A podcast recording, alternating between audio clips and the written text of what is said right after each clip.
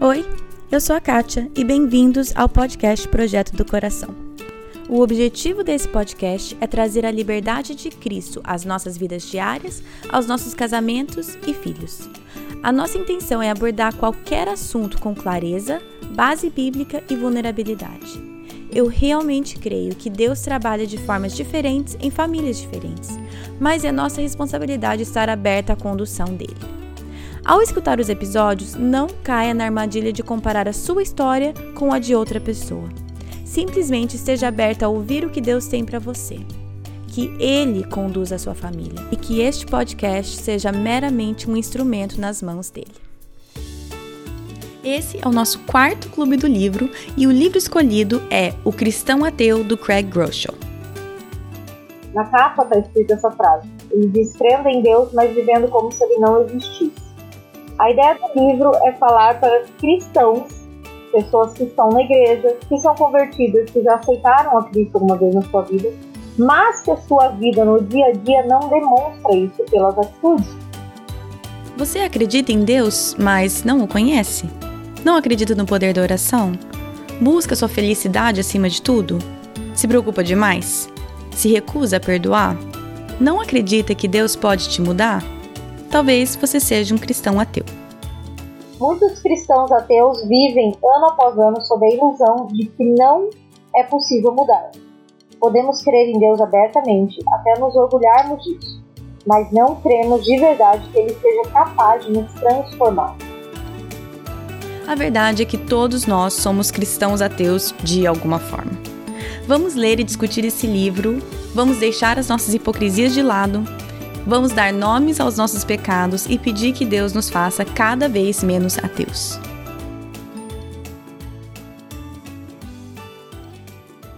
Um recadinho rapidinho antes de começar o episódio. O áudio, a parte da, do áudio da Ellen, a qualidade não ficou muito boa. Eu sinto muito, estou em processo de mudar alguns softwares, algumas coisas, e nisso é, acabou ficando pior antes de. Né, a minha esperança é que melhore. Então ficou pior antes de melhorar. Eu acho que a gente já corrigiu esses erros para a próxima. Não imagino que vamos ter esses, essas mesmas dificuldades, mas eu sinto muito pela qualidade do áudio, mas o conteúdo é muito bom. Não queria que vocês deixassem de ouvir pela frustração com a qualidade do áudio. Então, só queria dar esse aviso, pedir paciência e que eu imagino que nós resolvemos essa questão, que a próxima não vamos ter esse problema, tá bom? Muito obrigada e lá vai o episódio. Bom, Vamos começar então. Eu e a Ellen já estamos falando bobagem, tentando acertar aqui as coisas no microfone já faz uns 10 minutos, mas agora a gente vai começar de verdade. O quarto clube do livro. O livro O Cristão Ateu. Oi, Ellen, tudo bem? Oi, tudo certo? Então vamos começar. Cristão Ateu, Ellen, essa sugestão foi sua. É, você que sugeriu esse livro, você já tinha lido. E você que sugeriu esse livro para a prática. Como eu não tinha lido, eu falei assim: ah, interessante a escolha para autonegação. Agora que eu li, faz total sentido, mas me explica um pouco por que, que você escolheu esse livro, o que, que isso quer dizer, cristão ateu, dá uma introduçãozinha pra gente. É que para mim, quando fala em autonegação, normalmente a primeira coisa que vem na minha cabeça é você se sacrificar pelo outro. Então, assim, ah, eu nego o meu tempo pelos meus filhos, eu nego o meu conforto para ajudar o próximo, essas coisas assim. Mas às vezes eu acho que essa autonegação ela fica muito, essa ideia que eu tenho fica muito no campo das ideias, ou uhum. ela fica muito ai, farisaica, sabe? Aquele negócio de boas obras eu faço para receber algo em troca. Uhum. E esse livro Questão Ateu, ele me confronta muito sobre a questão da autonegação de mim mesmo, de sentimentos, de valores que eu tenho e que estão errados, de coisas que eu penso que estão erradas e que eu preciso mudar. Então ele, eu acho que ele é bom porque ele vai um pouco mais profundo. E por que uhum. cristão ateu? A ideia realmente está no primeiro, na capa está escrita essa frase. Ele diz crendo em Deus, mas vivendo como se ele não existisse. A uhum. ideia do livro é falar para cristãos, pessoas que estão na igreja, que são convertidas, que já aceitaram a Cristo alguma vez na sua vida, mas que a sua vida no dia a dia não demonstra isso pelas atitudes. São pessoas que é eu, você, principalmente, e todos os outros, que temos Sim. áreas da nossa vida que a gente não entrega realmente para Deus, que a gente não confia 100% em Deus. Então o livro ele é dividido em capítulos, sempre escrito assim, quando você crê em Deus, mas alguma coisa. Uhum. E antes de começar o capítulo 1, ele fala assim, já houve um tempo em sua vida em que você estava mais próximo de Deus do que hoje? Se você for como eu, seu distanciamento das coisas espirituais não aconteceu de propósito. Como um pequeno furo e um pneu, devagar, mas constante, sua paixão espiritual foi indo embora sem fazer alarde. Talvez só agora isso tenha ficado claro para você. No lugar de dedicado seguidor de Cristo, sem querer você se transformou em mãe, estudante ou bancário em tempo integral, e seguidor de Cristo em meio período. E daí, baseado nisso, ele vai falar como que a gente precisaria voltar à raiz da vida cristã, sendo um cristão realmente autêntico. Essa vai ser hum. a base do livro. Sim, eu achei, até antes da, da introdução, ele tem uma carta para os leitores. Eu achei muito legal. Logo no finalzinho da carta para as leitoras está escrito assim, bom, meu é inglês, mas está escrito assim: esse livro é para qualquer, qualquer pessoa corajoso o suficiente para admitir a sua própria hipocrisia. Aí eu queria fechar o livro. Não tenho tanta coragem assim. Aí eu falei, ah, então não é para mim, não. Ai. Ele é confrontador, né? E ele é realmente. Eu me descobri, não que eu não sabia, mas né, nunca tinha pensado nessa terminologia, mas eu me descobri uma cristã ateia. É ateia, é isso que fala? É, é. Uma cristã ateia em mais áreas do que eu gostaria de admitir, mas, né, é Clube do Livro, então nós vamos admitir, né? Vamos admitir. Vai ser um livro de novo, vai ser um livro daqueles que você mais confessa pecado do que você fala do livro, né? E assim a gente vai expondo a nossa vida podre no podcast. Quando que a gente vai ler aquele livro que a gente fala das coisas boas nossas, Ellen? Quando que tá programado aquele? Então, amiga, não sei, quem sabe no céu, né? Como Jesus vai arrebatar nesse corpo, porque por enquanto o pessoal acha que a gente grava tudo do livro para eles aprenderem lições. Eles não estão entendendo que a gente leva tapa na cara. Não estão entendendo. Pois é, pois é. Então vamos lá, vamos começar então. O capítulo 1, que é quando você acredita em Deus, mas. Não o conhece de verdade. Ai. E aí, ele vai falar sobre a questão da diferença entre crer e conhecer. E é bem interessante porque ele fala que crer, 94% dos americanos afirmam crer em Deus. Uhum. Crer é uma coisa que você fala, não, eu creio que existe um Deus, entendeu? Assim como eu creio que existe o ar, apesar de eu não ver, mas eu respiro, eu creio que existe a gravidade, é a mesma coisa. E que o conhecer vai muito além. Ele fala que alguns conhecem a Deus só de reputação. Isso é, ah, eu conheço Deus, aquele da Bíblia, né? Ah, aquele que fez uns milagres, aquele da igreja tal. Então, assim, eu só conheço pela reputação dele. Isso acontece muito com cristãos criados na igreja, que a mãe, a tia da escolinha contou a história, mas a pessoa mesma ela não lê a Bíblia. Então ela uhum. conhece a reputação, aquilo que falaram para ela sobre Deus. Outros conhecem a Deus como uma lembrança. Experimentamos de verdade a bondade e a graça dele e o seu amor, mas no passado. Ah, porque eu lembro quando eu era criança que eu tinha uma doença e Deus me curou. Ah, eu lembro quando meu pai perdeu o emprego e Deus deu emprego. Só que hoje, na vida adulta, você se distanciou tanto que Deus acaba sendo apenas uma lembrança do passado, de experiências. E outros conhecem Deus na intimidade. E esse deveria ser o nosso alvo. É, exatamente. Logo no começo, quando ele fala de não conhecer a Deus, eu achei interessante a frase que ele coloca assim: conhecer a Deus pode levar a um estilo de vida positivo e correto, mas o contrário não é verdade. Ou seja, eu conhecer a Deus pode fazer com que minha vida tem uma aparência correta. Agora, a vida aparentar correta ou ter uma vida correta não quer dizer, não me leva a conhecer a Deus. É. Aqui, eu não sei se é nessa frase que está falando, só vou ler ela em português. Deus se importa com como vivemos. Um relacionamento com Ele resultará naturalmente em atos e atitudes diários. Assim, se você parecer bom, significa que é bom, certo? Bem, talvez não. Conhecer a Deus pode levar a um estilo de vida positivo, mas o contrário não é verdadeiro. Nossos atos exteriores isolados não provam que desfrutamos um relacionamento íntimo com Deus. Só porque praticamos o bem não quer dizer que conhecemos aquele que é bom. É, exatamente. E eu gosto porque a, o versículo desse capítulo, se fosse dizer, é o que ele cita, que é 1 João 2, 3 e 4. Sabemos que o conhecemos se obedecemos aos seus mandamentos. Aquele que diz eu o conheço, mas não obedece aos seus mandamentos, é mentiroso e a verdade não está nele. Aí ele fala, duro demais, né? Prefiro considerar direto e honesto, dito com sinceridade por alguém que se importa de verdade e quer o melhor para nós. Mas é isso, uh, eu sei que eu conheço a Deus quando eu quero e me esforço e me empenho em obedecer os mandamentos dele. E é isso que vai demonstrar uhum. E tem uma outra frase que ele coloca: cremos em Deus, mas nossa vida não reflete quem ele é de fato. Por quê? Porque eu não obedeço os mandamentos. Né? Porque hum. eu não, não ando como ele andou aqui na terra. Então, por mais que eu diga que eu conheço, as pessoas olham para mim e não veem. Então, eu não conheço. Sim. E muitas vezes a gente também gasta tanto tempo tentando mudar algo no nosso nossa personalidade, nosso comportamento. Ah, eu sou assim e não consigo mudar, e sou assim e não consigo mudar, e eu tento, tento, me esforço, me esforço, não consigo mudar. E aí tem uma parte aqui que eu acho legal que ele falou assim: à medida que você conhecê-lo melhor, você vai mudar. Um relacionamento íntimo e vibrante com Deus vai te dar o poder para sarar das feridas do seu passado, perdoar o que parece imperdoável e mudar o que parece imutável para você. E aí continua, continua, eu queria ler o livro inteiro. Mas eu achei muito boa essa colocação, porque muitas vezes a gente tenta mudar por nós mesmos, né? Ah, eu vou fazer isso, vou me esforçar, eu não sei como mudar, eu não sei como fazer. E a resposta, não que é fácil, mas é muito mais simples do que a gente imagina, que é conheça mais a Deus. É. E ele comenta também, ele faz algumas perguntas. Você tem, Deus tem transformado sua vida?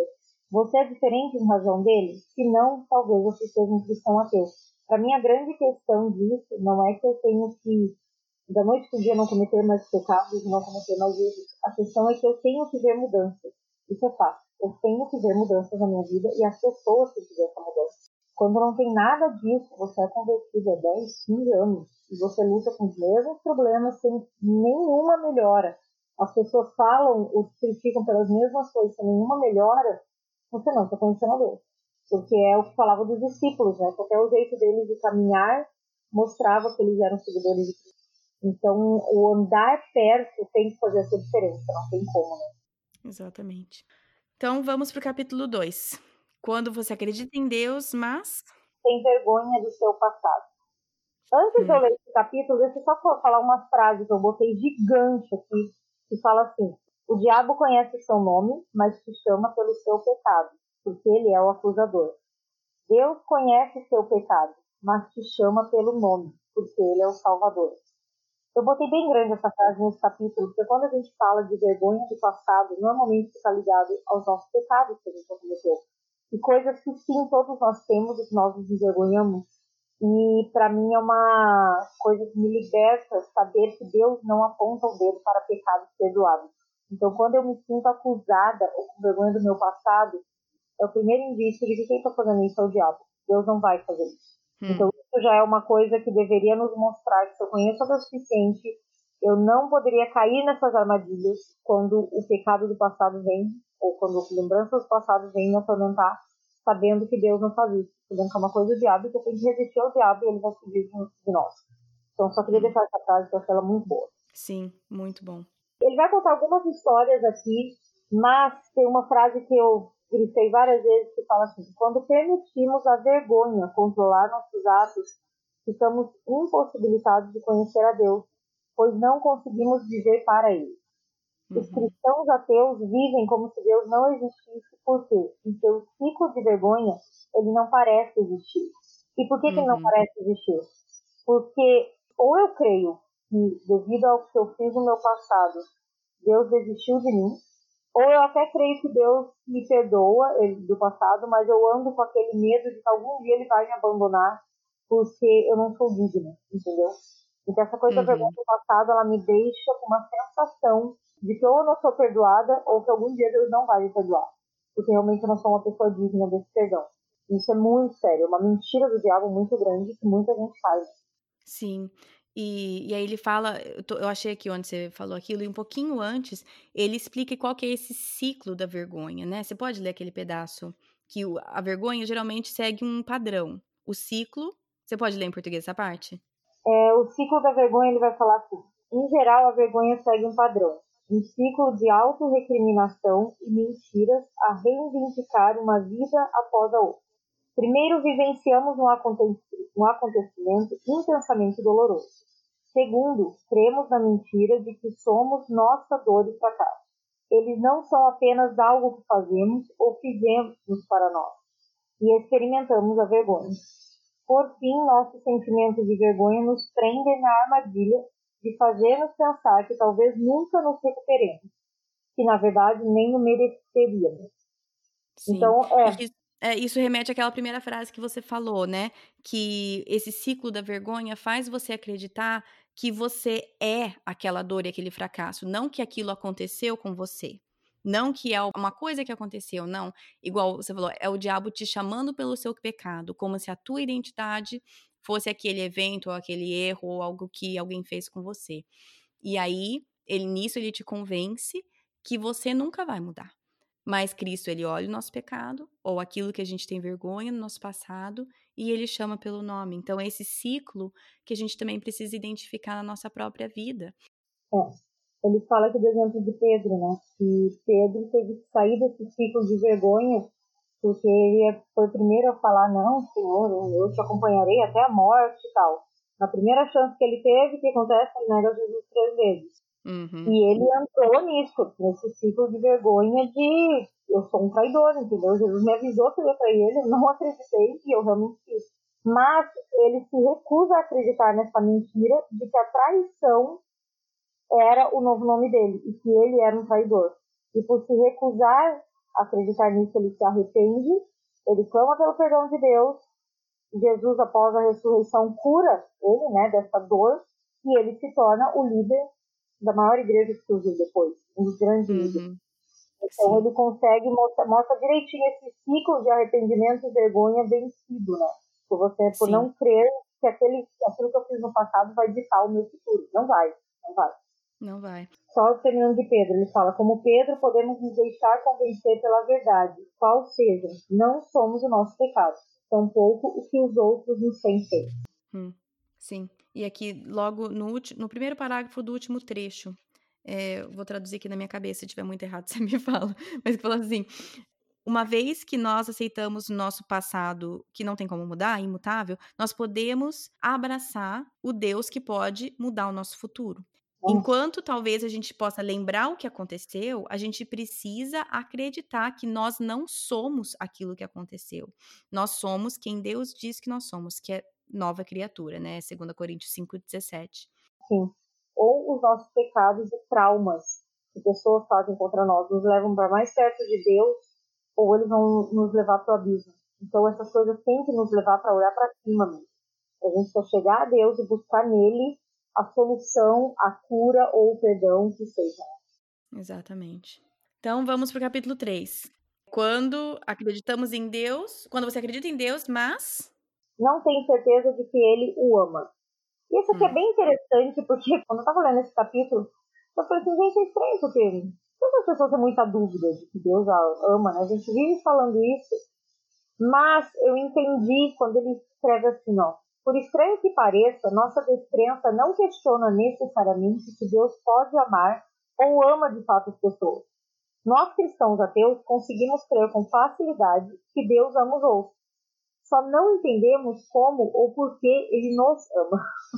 Hum, então sim. eu entendi, porque é realmente isso, como eu me conheço, e eu sou a única que conheço meus pensamentos e as minhas intenções, eu sei o quanto eles conseguem ser maus, monstruosos, realmente, às vezes, me bate aquela dúvida de será que Deus me ama mesmo? Outra coisa que ele vai falar aqui é da questão de quando você olha as, a história de Jó ou a história uhum. do mundo, e você não entende por que, que um Deus que ama deixa as pessoas sofrerem, aquele negócio todo, blá, blá, blá, blá, por que, que ele não cuida disso? Então você começa a duvidar um pouco desse amor pelas uhum. coisas temporais que você vê. E o que eu mais gostei do capítulo todo é que ele fala assim: amor não é algo que Deus dá, é o que ele é. E por ser Sim. quem ele é, Deus o ama, e ponto final. Para mim, essa frase fez uhum. um capítulo inteiro. Sim, não é, eu gostei também dessa, porque se Deus é amor, não é uma opção se ele te ama ou não. Ele é, ponto. E por ser o que ele é, eu só tenho que crer. Eu não preciso. Tem uma música que fala, né? Não olhe as circunstâncias, olhe o seu amor, não me guie por vistas. É exatamente isso. Eu não posso deixar que as circunstâncias externas ou os problemas que eu estou vivendo, os problemas do mundo coloquem em dúvida o amor de Deus. Porque não é uma opção, também, como você falou. A grande questão é que eu tenho que lembrar que eu vivo num mundo caído pelo pecado e por isso a gente colhe consequências desse mundo de pecado, mas isso não muda o amor dele. Uhum.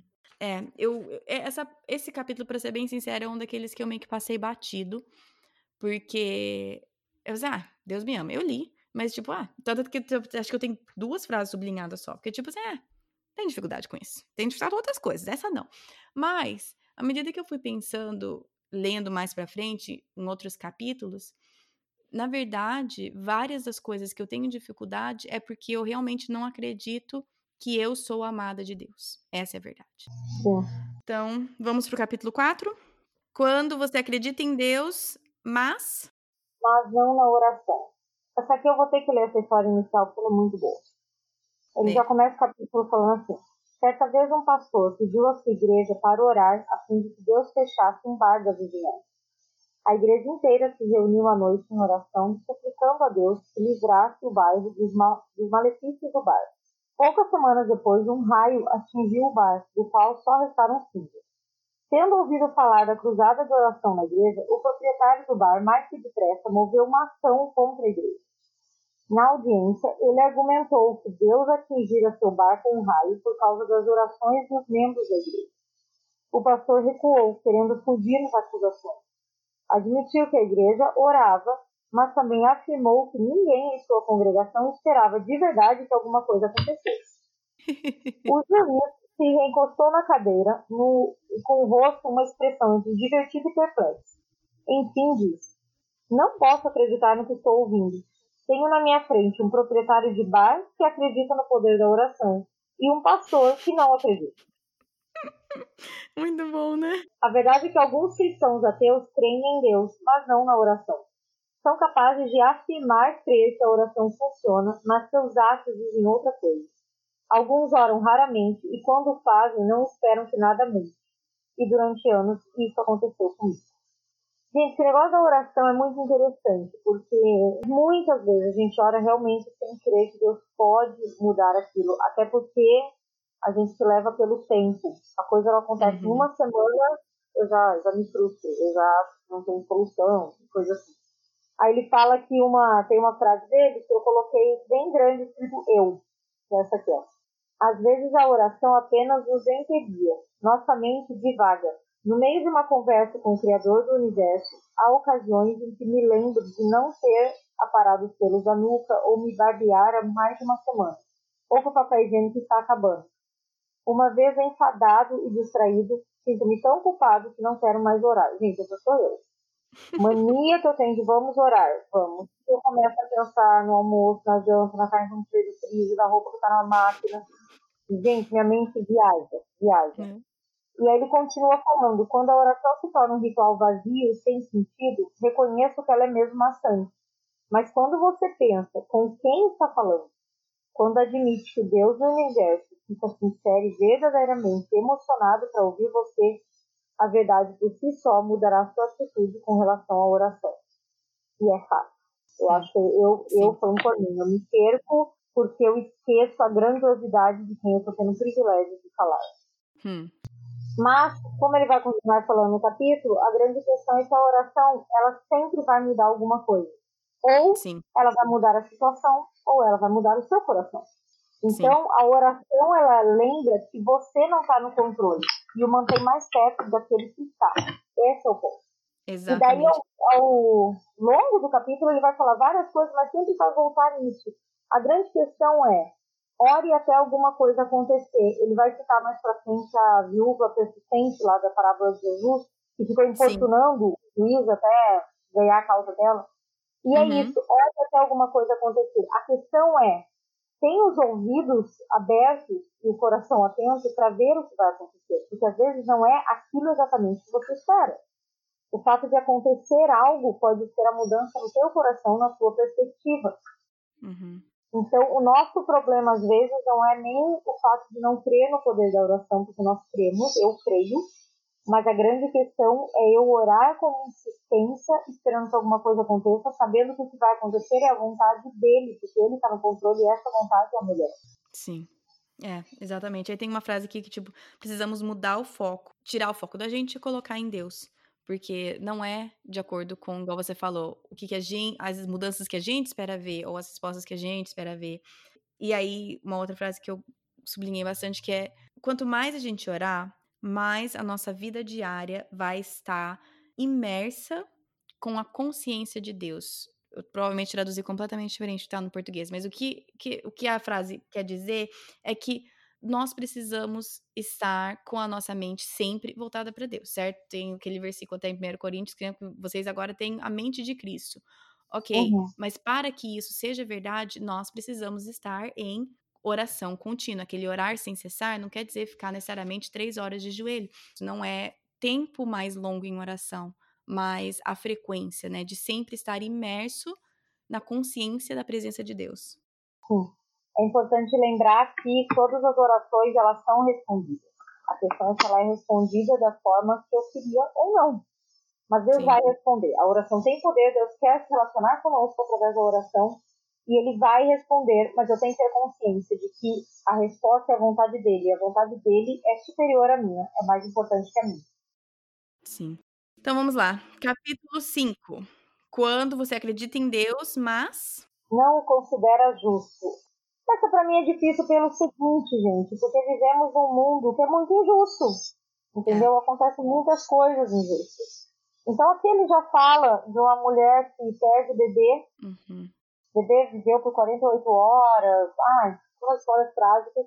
E ele vai visitar o casal. Ele falou que quando ele entra no quarto, está um silêncio, né? A mulher quebra o silêncio e ela só diz assim: por favor, não me diga que a morte da minha bebê tem um propósito.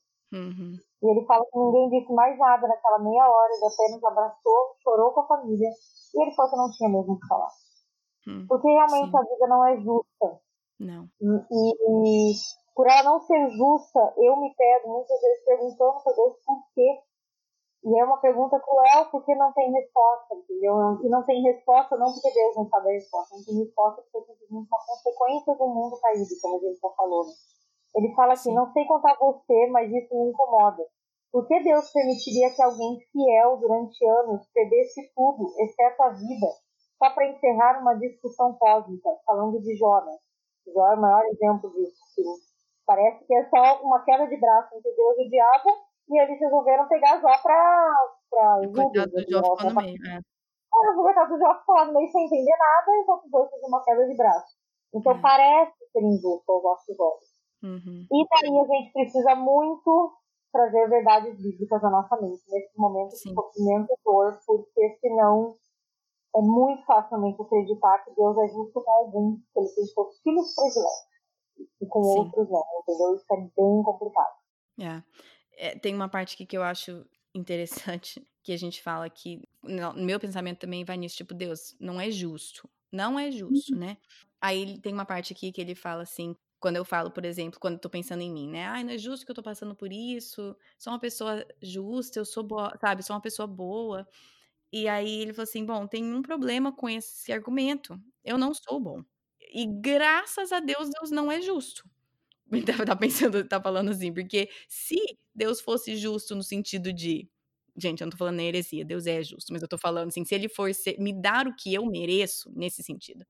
Graças a Deus, ele não me dá o que eu mereço. Mas muitas vezes, na minha defesa, na minha cabeça, na minha autopiedade, eu penso, Deus, por que, que isso está acontecendo comigo? Eu não mereço isso, eu te amo, eu sigo os seus mandamentos, eu seja o que for. E aí que eu tenho que lembrar que não, não, não, eu sou o eu sou o pó, eu mereço tudo de ruim, mas pela graça de Deus, ele não me dá o que eu mereço, né? É, e essa é a perspectiva na hora que você está sofrendo alguma coisa para você conseguir manter as verdades bíblicas. Porque a grande questão para mim, ele vai falar aqui agora quais são uma dessas verdades. Para mim, a, a grande tônica dessa história de sofrimento é você sempre pensar numa perspectiva que não é você. A gente precisa tirar o olho de nós um pouco e olhar de fora, para eu uhum. conseguir ver uma outra realidade. Então, algumas verdades bíblicas que ele fala assim: quando você sofre, Deus sofre junto. Sim. Ele não está lá no céu olhando e falando assim, é problema teu, nada, isso não me atinge. Não, ele sofre junto conosco. E a, a, outra verdade é que Deus nos consola na nossa dor. E daí vai ter vários textos dos Salmos, vários textos bíblicos. Davi é um bom exemplo disso. Deus nunca livrou Davi das perseguições e sofrimentos que ele passou, mas Deus consolava ele na dor. Os Salmos são um exemplo de consolo sempre presente na angústia. Sim. Então ele está junto, ele está andando com você, ele sofre com você e ele está te consolando. Então essas verdades bíblicas, se elas estão na nossa mente, elas vão nos ajudar a passar por esses momentos sabendo que Deus e é justo e é misericordioso, porque daí entra o que falou. Ainda bem que ele não é justo como deveria ser com os nossos pecados, senão não seríamos condenados. Uma coisa que ele escreveu aqui que eu nem tinha nem pensado para pensar, ele falou assim: sim, a verdade é que coisas ruins acontecem com pessoas boas, né? É. Mas ele falou assim: eu sempre pergunto por que, que coisa ruim acontece comigo. Mas eu raramente paro para pensar e perguntar por que, que Deus me dá coisas boas. Porque a verdade é que coisas boas também acontecem com a gente, pessoas que são pecadoras e merecem só a morte. Então, eu nunca questiono por que, que Deus me abençoa. Eu nunca questiono por que, que eu tenho. Por que, Deus me dá coisas boas. Mas eu questiono qualquer sofrimento. Mas por quê? E é porque a nossa, a nossa natureza humana, ele também coloca que é, é da natureza humana querer colocar a culpa em algo ou em alguém. É, exatamente. Ele coloca aqui uma frase que eu gostei, ó, que ele fala, como um cristão ateu em constante luta, tenho minhas dúvidas e questionamentos acerca de Deus. Mas sou grato, pois assim como o cego que foi curado, não tenho que compreender tudo para acreditar. E para mim essa é a questão eu nem acho que quando a gente está sofrendo algo, a gente precisa achar um motivo para ficar bem também. É hum. simplesmente deixar o tempo passar, entendeu? Eu lembro, vou só pegar um exemplo bem pessoal. Eu lembro quando meu pai faleceu, eu tinha 26 anos, minha filha tinha 4 meses. Para mim foi hum. extremamente cruel, porque era minha primeira filha, a primeira neta que eu, né, eu, Ellen, estava dando para ele, ele já tinha uma outra neta que era da minha irmã, e ele tinha visto a minha filha uma vez. Ele dizia, minha filha quando nasceu. Então, pra mim, quando ele morreu, eu falei assim, não faz sentido. Eu com 26 anos perder meu pai. Meu pai não vai conviver com a minha filha. Meu pai não vai ver meu, meus outros filhos que eu quero ter. E foram perguntas que ficaram na minha cabeça de por quê. Porque meu pai tinha se aposentado há um mês. Um mês que ele tinha se aposentado. Quer dizer, nem curtiu a aposentadoria. E ficam aquelas perguntas dos porquês. E eu ficava tentando achar motivo para ser bom. Então, sabe assim, eu, eu, eu tentava forçar a barra para achar coisas para ser para a glória de Deus, porque eu não queria achar que Deus era injusto. Mas as duas coisas estavam erradas. Eu não devia nem achar Deus injusto e nem achar motivos. Então chegou uma hora que eu parei. Eu parei de querer entender. Eu simplesmente fiquei na minha dor. Sabe? Me, me permitir sofrer, chorar, não entender, não ter respostas e esperar que o tempo curasse aquilo.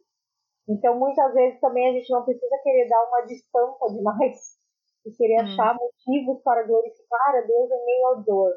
Só uhum. sofre e deixa o tempo cura. Só não deixa as Sim. mentiras do diabo na sua mente também. Creia que ele está sofrendo com você e que ele está te consolando nessa dor e que o tempo vai curar isso. Então, vamos para o próximo capítulo. Capítulo 6. Quando você acredita em Deus, mas. Se recusa a perdoar.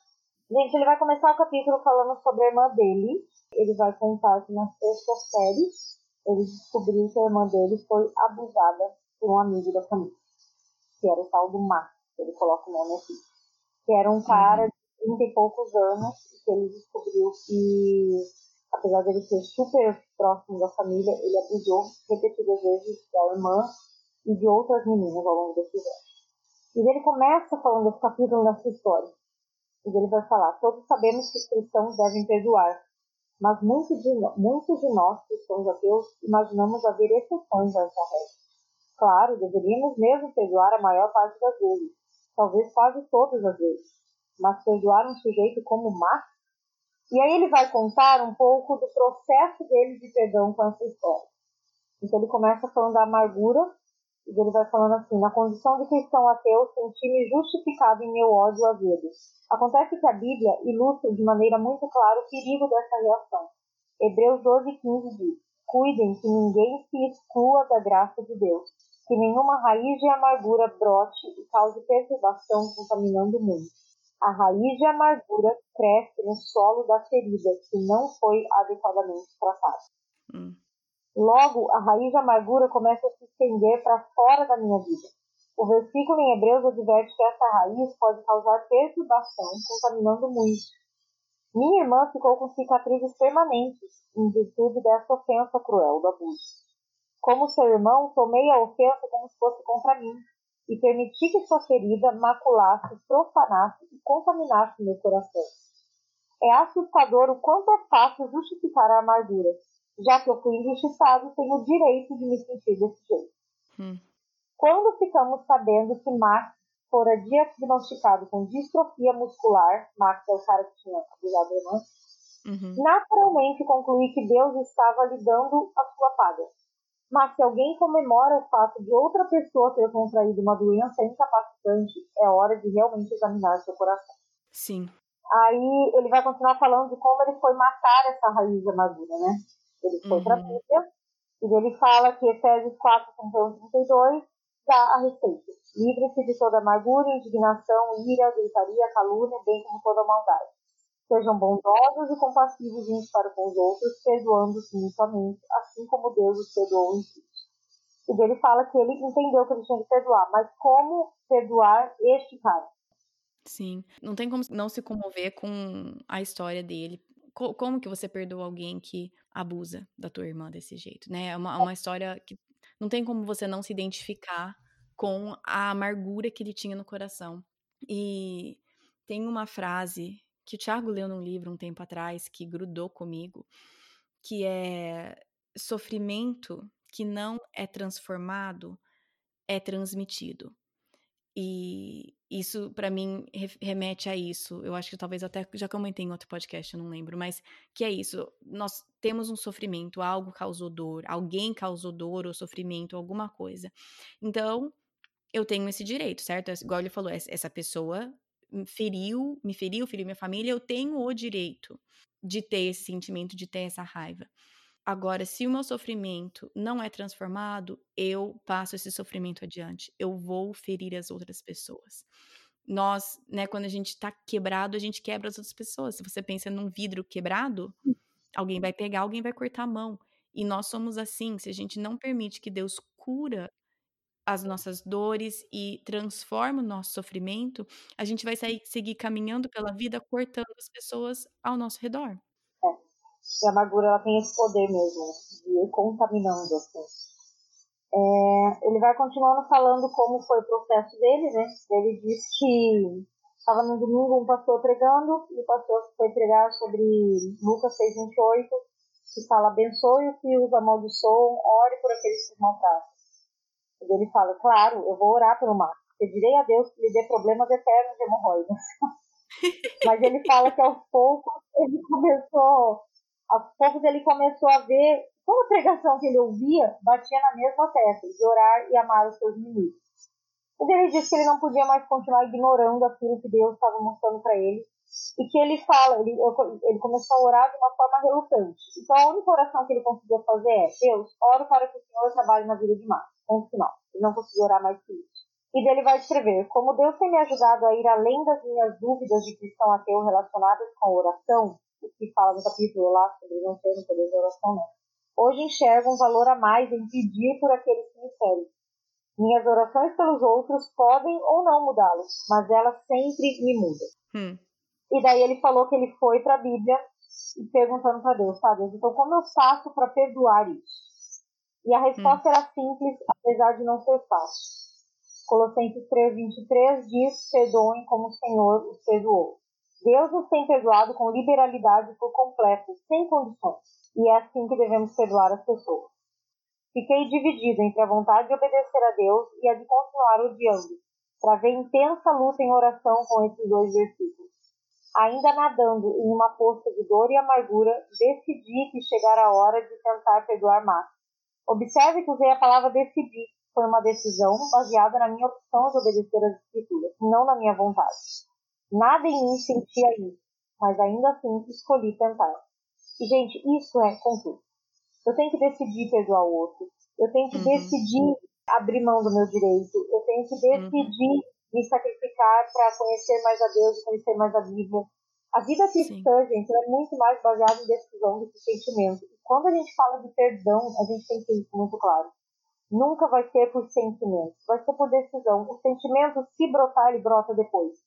E por isso que esse livro é tão bom quando se fala em autonegação. Tem coisa mais Sim. difícil do que negar os seus sentimentos em favor da razão? Não. E é o, é o que você falou, é abrir mão do seu direito, né? Porque muitas vezes realmente alguém fez algo muito errado com a gente. E, e tá, nós realmente nós temos o direito de, tipo, eu estou certa nessa situação, aquela pessoa está errada. Por anos uhum. eu segurei, segurei isso, eu segurei por um bom tempo, tipo, não, eu tô certa, o que, que eu vou pedir perdão? O que, que eu vou perdoar? Você tá louco? Mas é uma decisão, e por muito tempo eu fiquei esperando e orando, Deus, traz perdão no meu coração. Querendo que eu sentisse no meu coração, porque senão eu achava que ia ser falsidade, que não ia ser genuíno. Mas o nosso coração é, é o que? É enganoso, né? É enganoso. Se a Bíblia está falando perdoe, se a Bíblia está falando arranque qualquer raiz de hum. amargura, hum. e eu tô aqui, não, tô esperando meu coração sentir. Meu coração tem que sentir. meu coração é. não tem que sentir nada. O meu intelecto manda no meu coração. Então é uma coisa extremamente difícil. Eu não tô falando de uma coisa fácil, eu não tô falando de uma coisa que é fácil para mim, é muito difícil. Mas é uma decisão, você decide perdoar. Nem que o seu coração não vá atrás. Agora, Deus é, Deus é muito generoso e quando a gente obedece, geralmente, nem que seja demorado, mas o nosso coração segue. Mas é, é uma decisão. É, e nós temos uma capacidade de racionalizar e achar milhões de desculpas para evitar o perdão. Então uhum. não pensa, não dá nem pra ficar pensando muito. A questão é, pega todo esse ódio, essa raiva, essa amargura e joga pra cruz que é onde Deus levou a raiva, o ódio, a amargura que você sentia dele. Sim. Então tem lugar melhor para você voltar. Joga pra cruz e deixa ele trabalhar com isso. E é aquele lance de quando a gente se acha no direito de manter raiva ou amargura contra alguém, é porque a gente também não tá gastando tempo para olhar a nossa própria podridão. Essa é a verdade. Porque a gente se acha melhor. É. A gente tá se achando superior. Claro. Essa é a verdade. Claro. Então, também foi uma coisa que eu tive que ser confrontada, que é tipo, você precisa passar mais tempo olhando no espelho, que é a Bíblia, para você ver a podridão do seu coração, parar de se achar superior e perdoar. Porque muitas vezes a, a não liberar o perdão tem a ver com se achar superior também. Sim. É, ele termina o final do capítulo contando sobre como termina a história dele com o Max. E vocês uhum. vão me amar agora, mas eu não vou contar para deixar vocês curiosos para ler o livro, beleza? Então, vamos acabar assim podem me matar, mas vocês vão ter que ler esse capítulo pra saber como acaba essa história. Gente, é o capítulo 6, tá? Depois, quando vocês comprarem o livro, vai direto no capítulo 6. Com essa deixa, vamos então passar pro capítulo 7. Quando você acredita em Deus mais. Não se acha capaz de mudar. Aqui ele começa falando sobre o fato de que ele era, resumindo, um workaholic. Ele é um pastor, né? Então ele conta um bocado aqui no início do capítulo sobre essa questão de como ele era um workaholic, só que ele não admitia isso. Para ele, ele era simplesmente um cara tentando trabalhar muito. E daí ele fala que tinha um terapeuta que ele foi consultar, digamos assim, e que esse cara estava confrontando ele sobre essa questão. E depois ele muito falar, muito falar, muito justificar todas as coisas dele, o terapeuta diz assim, então você está me dizendo que nem o nosso Deus é grande o suficiente para te ajudar a mudar? E ele fala que ele entrou em maus lençóis e teve que dar o braço a torcer. Muitos cristãos ateus vivem ano após ano sob a ilusão de que não é possível mudar. Podemos crer em Deus abertamente, até nos orgulharmos disso, mas não cremos de verdade que Ele seja capaz de nos transformar. Sim. Então é nesse sentido que o capítulo vai dizer de você não crer que Deus realmente pode mudar coisas na sua vida. Seja coisas que você justifica como boa, ou seja pecados que você luta há anos. Né? Sim, eu acho interessante que ele até justificou com um versículo. Falou assim, não, mas tá, esse é o meu espinho na carne, igual Paulo diz. eu tô rindo porque eu já fiz isso, eu faço isso às vezes. Eu também. Eu pego um problema que eu sei que eu preciso mudar e eu falo assim: não, esse é o meu espinho na carne. Tipo, deixa ele quietinho aí, esse é o meu espinho, deixa ele. Exatamente, exatamente. Aí ele vai contando um pouco da história do nascimento do primeiro filho dele, que é uma história um tanto quanto engraçada, porque Ele vai falando assim, que largou a mulher no hospital e foi atender não sei quem na igreja, a mulher teve que voltar sozinha com o recém-nascido pra casa. Gente, caos, caos. Eu matava. Eu matava. É. Eu li aquela história, fiquei convencida que a mulher é uma santa. Exatamente. E daí depois ele contar essa história de toda essa confusão que ele faz justo no nascimento do primeiro filho, ele admite que ele realmente tem um problema. E daí ele fala: quando olho para trás, hoje reconheço que tentava provar alguma coisa, compensar minha eterna sensação de demérito. Essa necessidade doentia se apossou de todas as outras partes da minha vida. Vícios são idolatria. Tentamos satisfazer alguma necessidade que só Cristo pode satisfazer, procurando algo que não Ele. Eu tentava provar que tenho valor produzindo muito, em vez de encontrar valor exclusivamente em Cristo. Admitir isso deu mais trabalho e dor do que sou capaz de descrever. Uma quantidade enorme de cristãos ateus não se dispõe a reconhecer, antes de mais nada, o próprio problema. E se não admitirmos o nosso problema, nunca poderemos mudar. Hum. E é isso. Na verdade, quando eu falo que alguma área da minha vida eu não posso mudar, é porque eu não quero eu não quero admitir que aquilo é um problema porque aquilo de alguma forma está ligado na minha identidade errada. De alguma Sim. forma aquilo faz eu ter um conforto e um, uma segurança porque a minha identidade está meio que naquilo. Hum. Então como é, que eu, como é que eu paro com isso? Como é que eu falo, não, Deus, muda isso em mim, porque eu não sei lidar de outra forma. É. E daí, para você mudar, primeiro você tem que admitir que você tem um problema. E segundo, aí você vai procurar ajuda e você tem que achar a forma correta. Você tem Sim. que parar de olhar para aquilo como eu sou assim e eu preciso disso e começar a olhar assim, eu sou o que a cruz diz que eu sou e eu preciso Sim. da cruz. Então agora como é que eu vou viver a partir disso? É, ele fala que antes de você conseguir acesso, entre aspas, a esse poder transformador de Deus, você precisa eliminar as desculpas. Porque é. se a gente não eliminar as desculpas que a gente usa para justificar o nosso comportamento, para justificar a maneira que a gente age, nós não estamos nem buscando o poder de Deus para mudar aquilo. Sim. E quando ele trabalha com pessoas que, são, que se acham capazes de mudar, ele faz seis perguntas. E se você responder sim para três ou mais, tem uma grande possibilidade de você conseguir detectar que é um problema. Uhum. Então as uhum. perguntas são: sua família e amigos dizem que você tem um problema? Então pense uma área da tua vida que talvez você reconhece até que luta, mas você já se conformou e pensa se a sua família ou amigos falam desse problema para você. Você segue em frente mesmo fazendo as pessoas sofrerem? Não importa se meu marido, meus filhos estão se chateando com esse meu jeito de ser, eu continuo. Uhum. Você faz que sua agenda, suas prioridades e seus gastos girem em torno disso? Você consegue passar uma semana sem isso?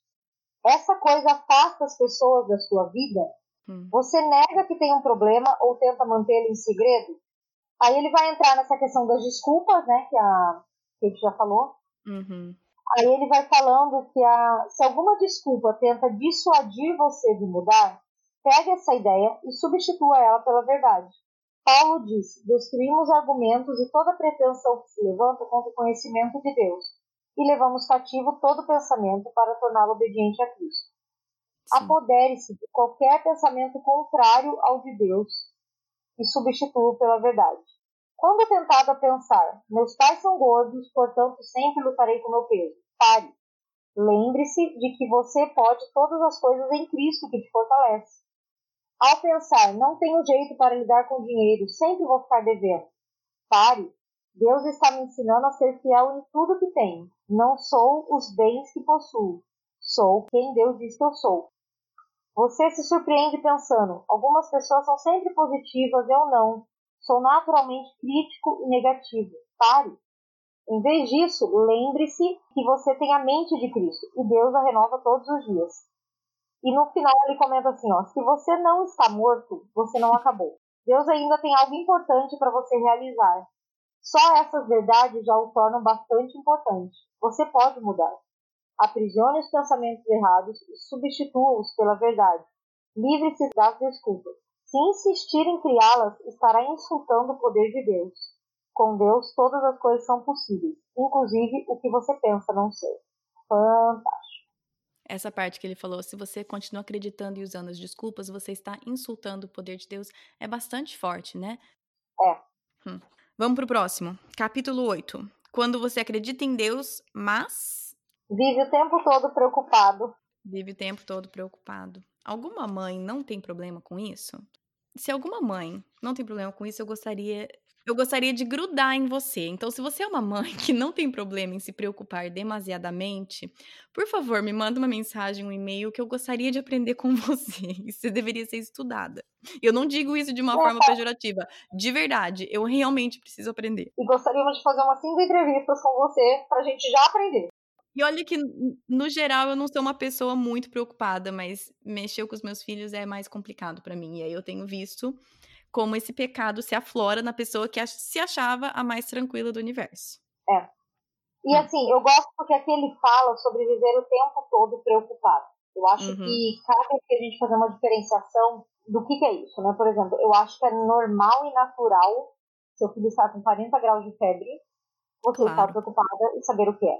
Também não claro. vamos agora identificar as coisas por isso, com 40 graus de febre, você assim, louvando a Deus e falando, ah, tá tudo bem. Não, não tá, né?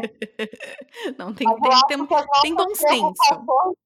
É, as nossas preocupações, elas vão muito além disso. Né? A gente se preocupa com coisas muito pequenas e muito seguidamente. Coisas que realmente fazem a gente... Porque, assim, o fato de eu me preocupar muito seguidamente com as coisas mostra que eu não estou acreditando que Deus está cuidando dos detalhes. Né? Esse é o ponto. Exatamente. Então, é mais nesse sentido que ele vai falar no capítulo. Eu gostei muito que ele fala da palavra preocupação em inglês, que ele fala da palavra worry, é worry, né? Worry, aham, uhum, preocupação. Deriva do antigo alemão urgen, que literalmente significa estrangular, sufocar.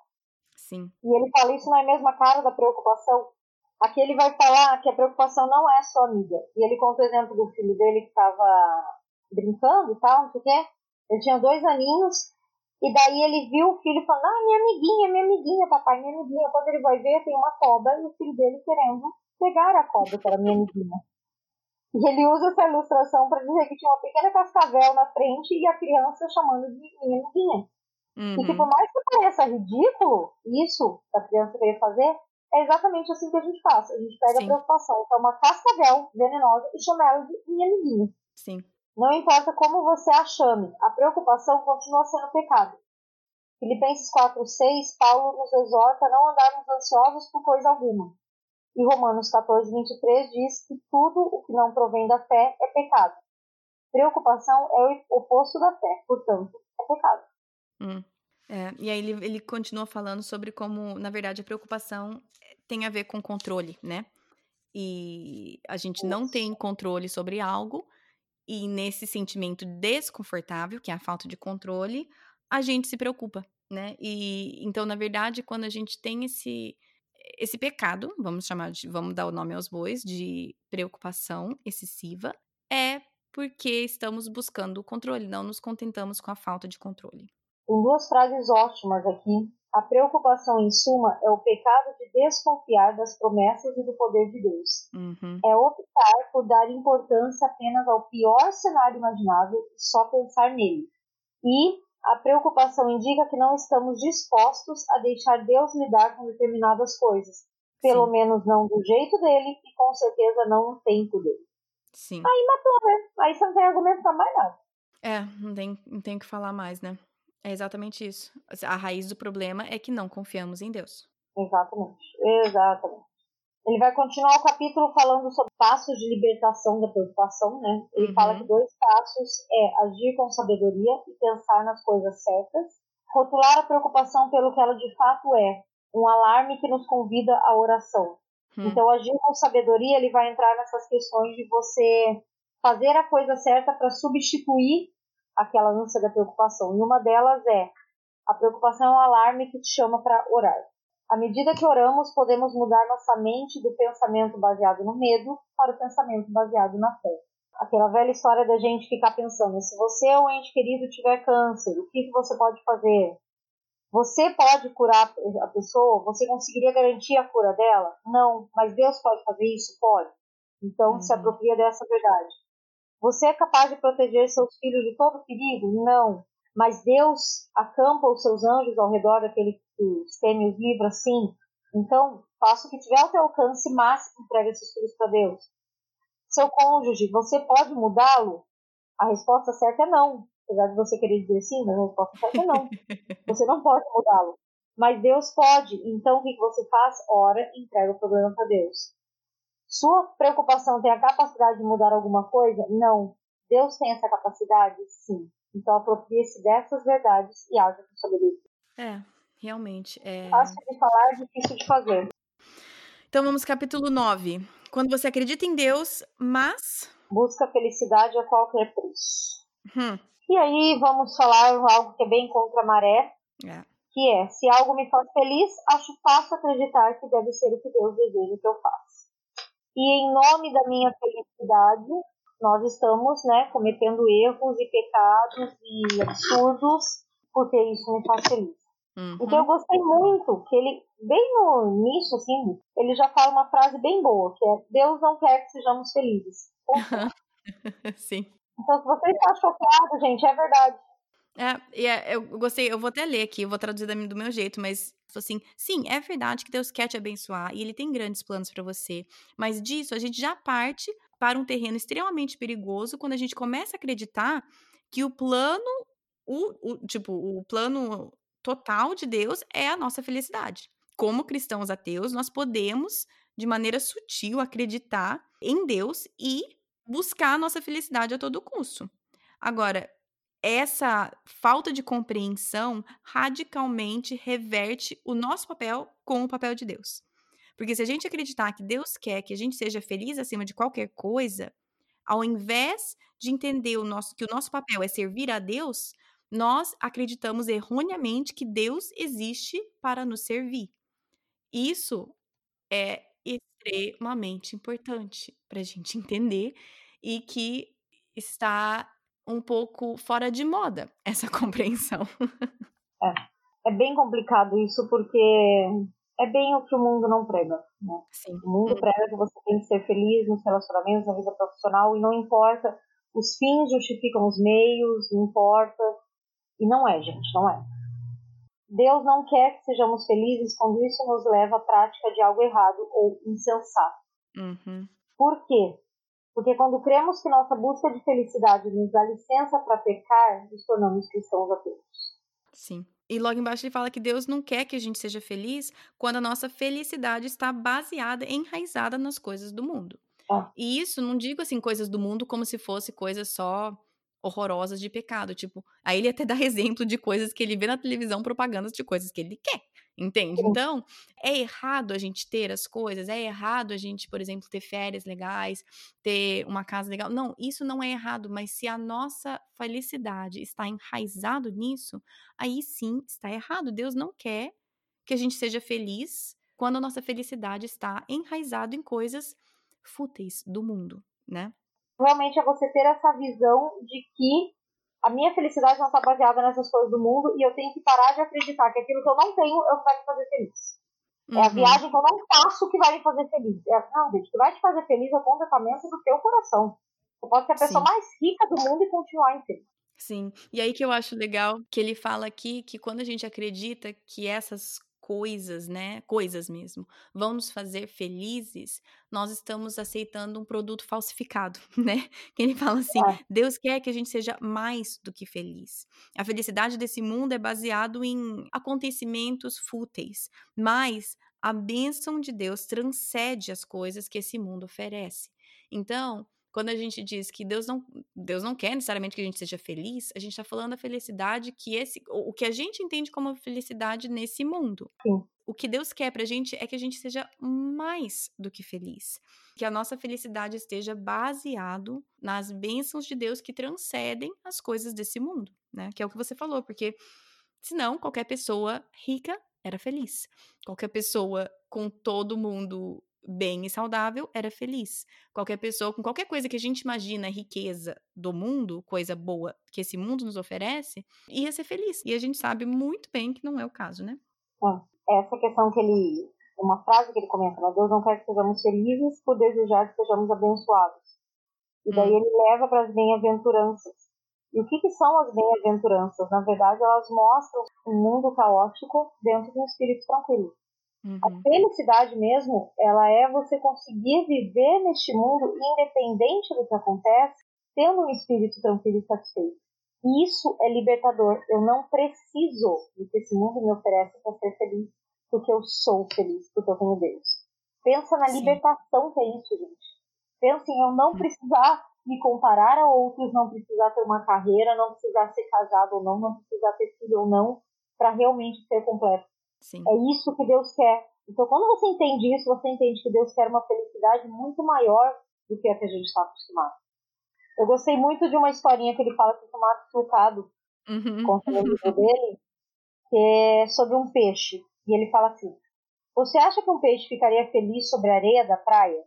A resposta é não, evidentemente. Imagine que damos ao nosso amigo peixe 100 mil dólares em dinheiro vivo, livre de impostos. Acha que o peixe ficaria feliz agora? Imagine agora lhe acrescentarmos uma cerveja bem gelada e uma revista Playfish. Mesmo assim, o peixoso ficaria infeliz. Não importa o que a gente ofereça, nada vai satisfazê-lo. Não há nada capaz de deixar feliz nosso peixe na areia, porque ele não foi feito para ela. A areia não é seu lar. Qualquer coisa diferente de água o fará ansiar pelo lugar para o qual foi criado. O mesmo vale para nós. Não ficamos felizes com as coisas desse mundo porque não fomos feitos para ele. Hum. Somos estrangeiros, alienígenas, forasteiros na terra. Fomos feitos para habitar para sempre com nosso Senhor. Jamais encontraremos felicidade duradoura nas coisas temporárias desse mundo, porque não fomos feitos para uma vida temporária. É isso, não tem mais nem o que falar. Não, não tem. É exatamente isso. Ponto. Capítulo 10 quando você acredita em Deus, mas. Confia mais no dinheiro. Ai, ai, ai. E aqui, gente, esse capítulo é bem confrontador. Ele é. Porque ele vai falar de coisas que a gente já sabe, uhum. mas que a gente não vive. E ele faz aqui coisas que a gente muito além, entendeu? Uhum. Mas o que ele vai dizer é que, apesar da gente dizer que não, Deus é dono do meu dinheiro e blá blá blá blá blá blá, a gente vive num mundo que a gente precisa de dinheiro para sobreviver. E é muito difícil a gente não confiar no dinheiro como nossa primeira fonte realmente de confiança. O motivo pelo qual o dinheiro representa uma luta tão grande para tantos de nós é o fato de ele, sem dúvida, ser o principal competidor do nosso coração. 1 Timóteo 6,10 diz: Pois o amor ao dinheiro é a raiz de todos os males. Uhum. Muita gente cita errado esse versículo de, dizendo: O dinheiro é a raiz de todo mal. Mas o dinheiro não é mal, ele é amoral. Uhum. Pode ser usado para o bem ou para o mal. A raiz de todos os males é o amor ao dinheiro. O amor ao dinheiro leva a outros abusos, seja de poder, seja de sexo ou de qualquer outro pecado. Uhum. E aí ele vai contar a história de dois encontros que Jesus teve, né? Um é com um jovem rico uhum. E daí aqui é legal porque ele vai falar um pouco que nós somos ricos, muito ricos, Sim. e nós não nos damos conta disso. Né? É, eu sublinhei essa frase que eu achei interessante. Ele falou assim, né? Eu, por exemplo, nunca perdi uma refeição porque eu não tinha dinheiro. Ou seja, a maioria de quem tá ouvindo, nós somos ricos. Se a gente acha ou não, isso é outra história. Mas é. eu imagino, como eu já falei no outro episódio, no primeiro sobre autonegação, todo mundo tá me escutando, tem algum aparelho no qual me escutar. Então, mesmo que a gente é rico, muitas vezes nós não nos, não nos sentimos ricos. Não nos sentimos porque tudo depende de quem que eu me comparo, né? E o nosso erro é que a gente se compara com quem é, é milionário. Então. Exatamente, então. sim. E aí tá escrito aqui que a gente quer mais daquela mesma coisa que está nos deixando aleijado espiritualmente. Aí eu gostei dessa frase aqui, ele falou assim: a gente está buscando mais doença ao invés de procurar a cura. É. E é exatamente isso. A gente acha que, ah, se eu ganhasse tanto, ou se eu tivesse tanto, eu ia estar tá mais tranquila. Eu ia... Na verdade, o que a gente está fazendo é a gente está pedindo uma segunda dose da doença, ou uma terceira, uma quarta dose da doença, ao invés da cura. É. E o outro sujeito que ele fala é de Zaqueu, né? Que o Zaqueu uhum. também era rico e roubou, e blá, blá, blá, blá. E quando ele se, se arrepende de tudo, ele fala que ele vai devolver aos pobres e ainda vai dar quatro vezes mais e tal. Aí ele fala assim: entendo Zaqueu, a história dele é a minha. Há dias em que o cristão ateu dentro de mim se esquece do que é importante. Concentro-me no meu emprego, nas pessoas à minha volta, nas tarefas que tenho que realizar, nas coisas físicas que minha família precisa. tenho primeiro que ficar muito quieto, depois dedicar minha total atenção a Deus. Oro, adoro, agradeço e levo e peço a Ele sua direção. Quando não foco o que é importante para mim, meu coração vagueia em direção às coisas desse mundo. Mas quando permaneço próximo ao meu Deus e Salvador, as coisas temporárias do mundo deixam de parecer tão reluzentes, porque Deus é mais do que o suficiente. Hum. E foi o que aconteceu com Zaqueu. Quando Jesus fala para ele descer da árvore e vai na casa dele, Sim. ele tem um encontro pessoal. E todo o resto fica ofuscado por essa luz que é a vida com Cristo. Né? E daí ele vê o que realmente era suficiente para ele. Uhum. Assim, tem muita coisa para falar nesse capítulo, mas é, é. é até um pouco tipo, nós sabemos isso, não tem novidade. Agora, por que, que a gente ainda vive? E eu falo a gente porque eu me incluo nisso, porque quantas vezes eu e o Thiago a gente não fala que. E ele até citou no começo o exemplo dele, né? Achando que a gente tem que ter tanto na poupança para a gente se sentir tranquilo. É. Que a gente tem que ter isso ou aquilo, pensar na aposentadoria, na faculdade dos meninos e não sei o que, não sei o que, para e, claro, existe responsabilidade nisso, existe planejamento, existe, né, sermos bons mordomos daquilo que Deus nos deu, mas disfarçado de boa mordomia está o eu vou controlar e eu vou garantir que a minha vida vai estar tá bem, porque isso disfarça um pouco a minha falta de confiança em Deus, né? Eu acho que esse capítulo realmente ele não tem muito o que ser falado por ser uma questão batida, entre aspas, mas eu incentivo quem não ouviu esse episódio do, do Finanças, uhum, muito do que ele falou lá está aqui. A questão da generosidade, Sim. da oferta, de você dar com fé realmente. Então é bem, bem desafiador. Aquele, aquele episódio do podcast complementa bem esse capítulo. É, eu vou deixar o, o link aqui, mas é realmente é uma das coisas que mais pega no nosso dia a dia, né? Sim. Mas então vamos lá, capítulo 11. Gente, tem 12, tá? Estamos chegando no final. Achando que a gente vai até o 20. Quando você acredita em Deus, mas. Não compartilha sua fé. Isso aqui é bem interessante porque ele vai falar dessa, dessa questão da gente tem realmente dificuldade de falar de Jesus. E eu gostei porque ele acaba sendo bem prático aqui. Né? Uhum. Ele pergunta assim: ó, quando foi a última vez que você se sentiu responsável por alguém distante de Deus a ponto de passar o dia inteiro ou a noite orando em benefício dessa pessoa? Quantas você levou à igreja para ouvir o evangelho no último mês? Quando foi a última vez que recebeu um não cristão em sua casa? Alguém na sua família não conhece Cristo? E quanto a um velho amigo, um vizinho, alguém de trabalho? Se acreditássemos de fato em céu e inferno e nos importássemos sinceramente com isso, nossos atos não seriam transformados? Hum. Acho que o fato é esse. Nós vivemos a nossa vidinha e esquecemos que existe uma vida após a morte. E que só existe dois lugares chamados céu e inferno. E se eu realmente lembrasse disso, eu ia me empenhar muito mais para falar de Jesus para as pessoas, porque eu sei o destino terrível delas. Eu não ia me acomodar de que meu destino está garantido, entendeu? Sim. E isso é verdade, gente. Não adianta falar que eu creio em Deus quando eu não falo da minha fé, quando eu perco as oportunidades e aqui eu não quero falar sobre aquela pessoa evangelista que onde ela vai, ela abre a Bíblia, ela prega. Muitos de nós não somos assim. Uhum. Mas é realmente aquele negócio de você aproveitar as oportunidades que aparecem da forma que dá. Às vezes é uma frase que demonstra que você é um cristão. E só uhum. dar um exemplo que para mim foi tão simples, mas eu acho que é isso. Eu machuquei meu pé, né, é, uma semana, e fui no médico para ver, para tirar o raio-x, ver o que, que era. E daí eles me levaram para uma sala e uma mulher estava lá preparando a, o computador para o médico vir ver o raio-x. E ela estava cantando uma música cristã. Aquela música tão grande, meu Deus. Hum. Ela estava cantando baixinho para ela. Ela estava cantando, eu achei legal. Eu falei assim: Nossa, eu gosto muito dessa música também. E ela virou para trás, deu um sorriso e falou: Ah, é? Eu falei: Sim, porque ela fala uma verdade sobre o nosso Deus. Ela falou: É verdade, nosso Deus. E saiu da sala. Olha só. Foi só isso. Mas eu achei fantástico ela aproveitar a chance. Por quê? Hum. Querendo ou não, por que ela estava cantando aquela música com uma paciente que ela nunca viu? Não é? No máximo, talvez não acontecesse nada, mas ela deixou uma mensagem. Eu sou cristã. Hum. Porque senão ela não estaria cantando aquela música. Então, o fato dela deixar essa mensagem, talvez ela conseguisse um gancho para alguma conversa mais, entende? É. Então, eu fiquei pensando assim, como a gente, às vezes a gente perde a chance de coisas bobas. Sim. Então, eu acho que é esse senso que a gente perde, que a gente deveria ter.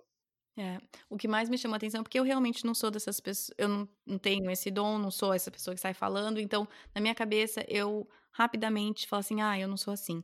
Mas o que me chamou a atenção nessa leitura é, é até você ler o trecho, quando foi a última vez que você chamou uma pessoa não cristã para almoçar, para comer na tua casa, para vir para tua casa?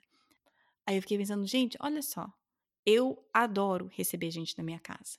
Se tem um dom que eu tenho é hospitalidade, sem dúvida. Os outros eu não tenho certeza, mas hospitalidade eu tenho.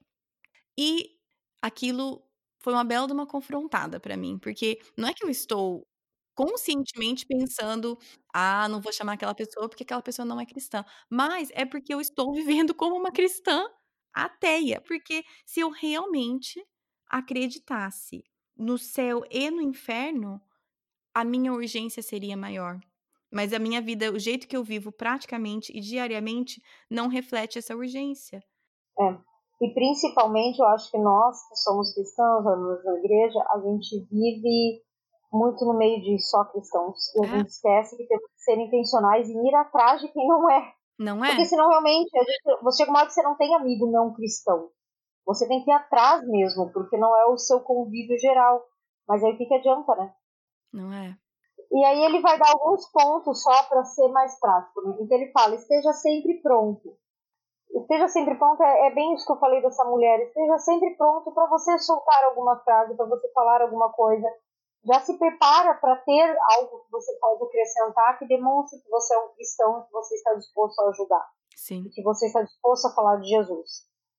Convide alguém para ir à sua igreja.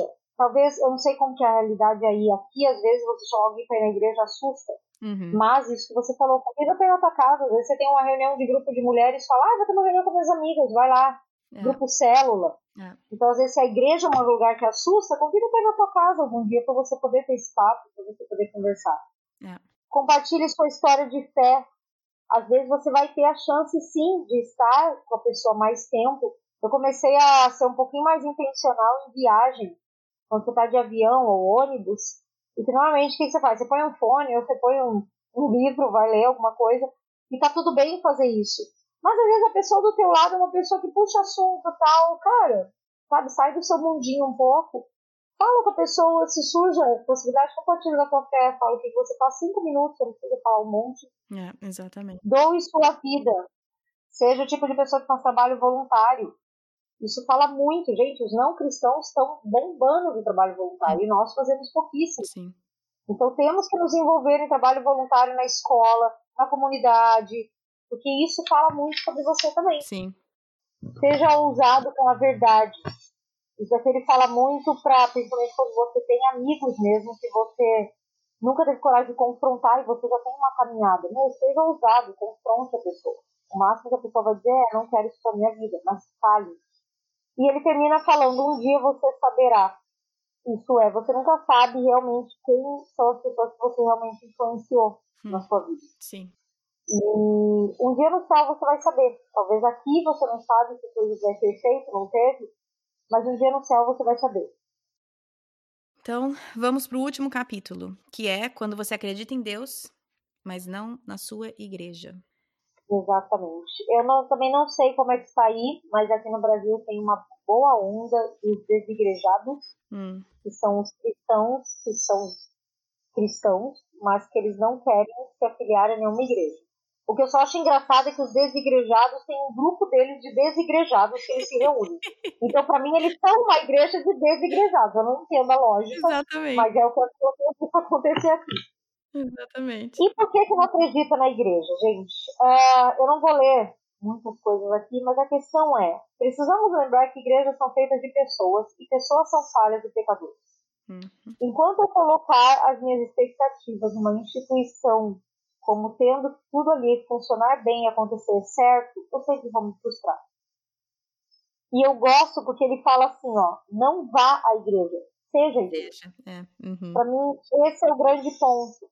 A questão não é você ir num prédio com leis e diretrizes, a questão é você estar nesse prédio sendo a igreja. O que é ser a igreja? É o que está escrito lá em Atos, quando a igreja começou, que estavam todos reunidos no partir do pão, todos, né, nada era de ninguém, todo mundo doava entre si. Então a questão é que igrejas é, como instituição, elas são muito importantes, elas são.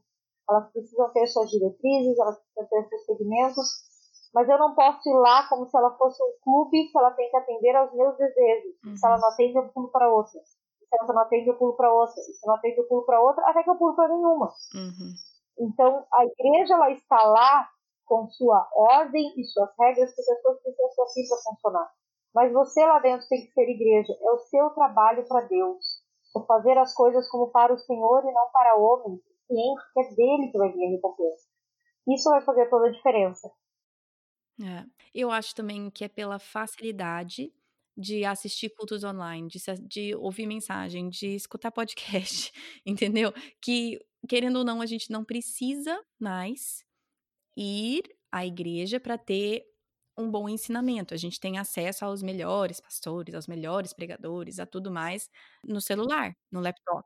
Mas isso Sim. é de, completamente desmerecer a, a importância da igreja local. E aí eu gostei que ele, ele pontuou aqui. Estando numa igreja local, isso te dá um lugar onde você tem que prestar conta onde são os mais maduros e mais sábios vão poder dar conselhos, vão poder te servir de mentores, vão poder te consolar, vão poder te ajudar a, a curar algumas feridas que a gente precisa confessar para Deus e a gente também precisa confessar uns aos outros e, e também dar aquele espaço para a gente quando dá um problema de relacionamento, ao invés de sair e deixar a igreja porque tá cheio de hipócrita, a gente pode ficar ali e trabalhar no problema. E, traba e isso traz crescimento espiritual, isso traz oportunidade de perdão. E, sim, a igreja é uma bagunça. É muito mais fácil a gente viver isolado no nosso próprio mundinho. Mas o crescimento e a maturidade e o consolo e o conforto que a gente ganha ao estar estar numa igreja e ser igreja, isso não tem YouTube, não tem podcast que substitua isso na nossa vida, no nosso crescimento espiritual. Não, e para mim a grande questão é: igreja é família. Família é confusão. Uhum. Família é um monte de gente diferente com problema. Só que eu quero pertencer a uma família, não quero ser uma pessoa isolada. Sim. Então a igreja realmente é um lugar para pertencer, para eu chamar de meu, para chamar de minha família.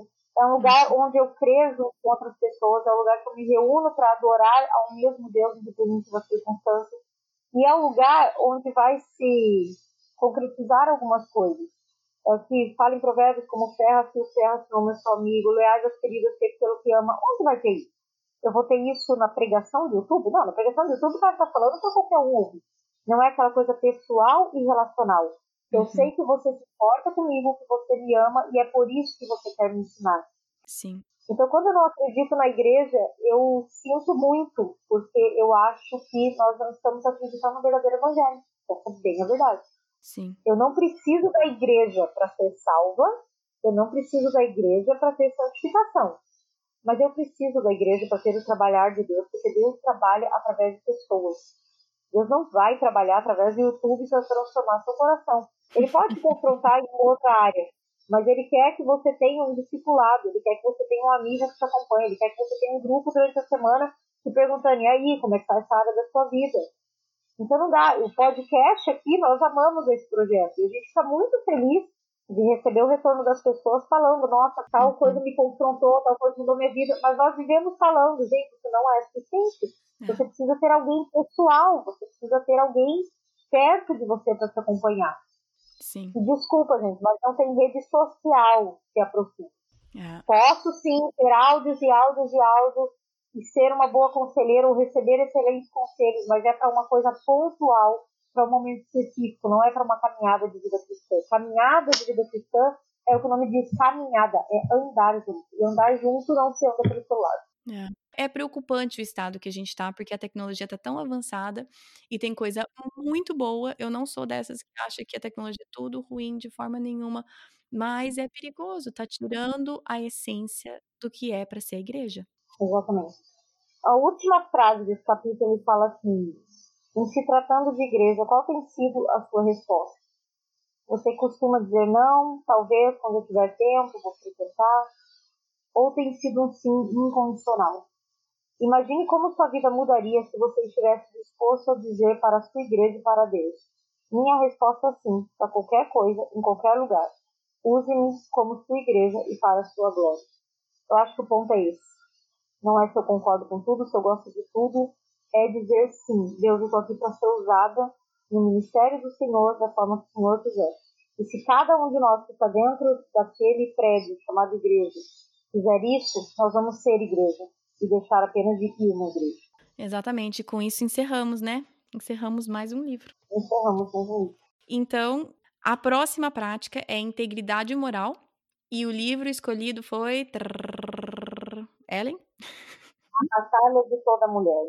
A Batalha de Toda Mulher. Agora, Ellen, você me falou que esse livro não existe mais, né, em português para comprar. É, pois é.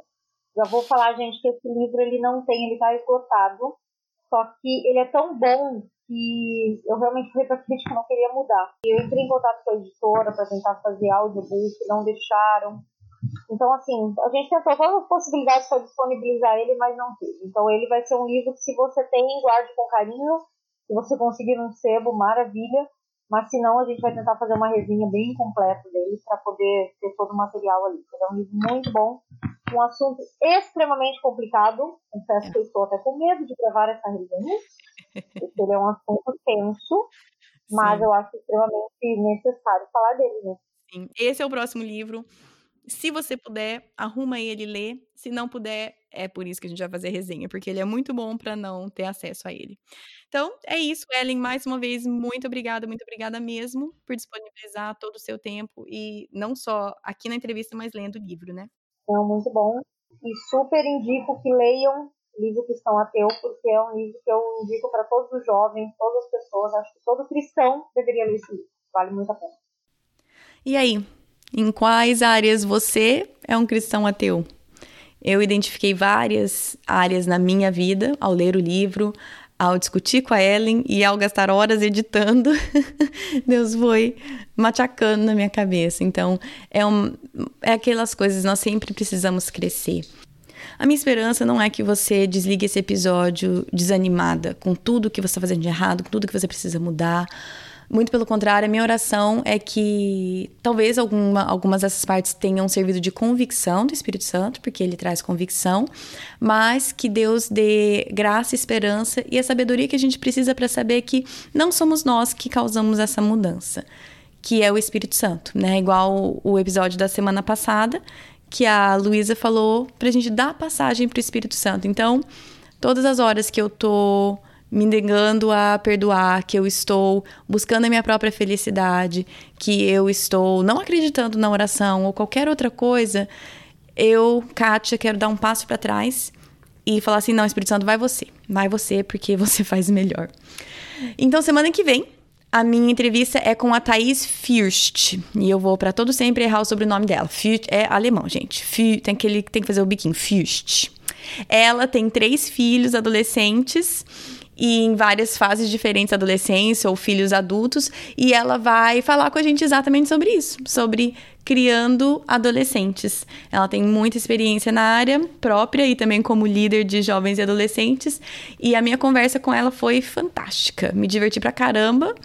E tô no bico para tentar editar, porque eu quero que todas as duas horas de conversa com ela vão pro ar. Então, é, hum, tô muito animada para soltar esse episódio para vocês semana que vem, tá bom? Continue me mandando, me marcando o que vocês fazem enquanto vocês escutam a Fernanda Gomes Rabelo, Rabelo, Rabelo. Ela tá morando no Canadá e ela escuta enquanto ela lava roupa, cozinha e faz bordados lindos. Ela me mandou umas fotos lindos, lindos bordados. Se você quiser seguir nas redes sociais, no Facebook é Projeto do Coração, tem um grupo lá também, no Instagram é PDC Podcast. Também pode mandar e-mail, todas as informações ou tudo que foi citado tá no site projetodocoração.com, todos os recursos, tudo tá lá, tá bom? Também tem um lugar lá no site para contato, se quiser mandar e-mail. Estamos aí, tá bom? Um bom final de semana para vocês e até semana que vem. Na Bíblia, em Miqueias 5:5, está escrito que ele será a sua paz. Se eu acredito na Bíblia, eu acredito que apesar das minhas circunstâncias, ele será a minha paz. Meus filhos estão tocando terror dentro de casa? Ele será a minha paz. Estou me sentindo culpada por não passar mais tempo com os meus filhos? Ele será a minha paz. Tô cansada de ter as mesmas brigas de sempre com meu marido? Ele será a minha paz. Gritei e perdi a paciência de novo? Ele será a minha paz. Vamos tentar lembrar disso e, com a ajuda de Deus, escolher a viver nessa paz todos os dias. Sabe o que você tem que fazer episódio bônus de dois anos? Ah. Colocar todo esse antes de começar a gravação pra valer. Fazer prazer Não, porque ninguém nunca mais vai querer me escutar, essa é a verdade.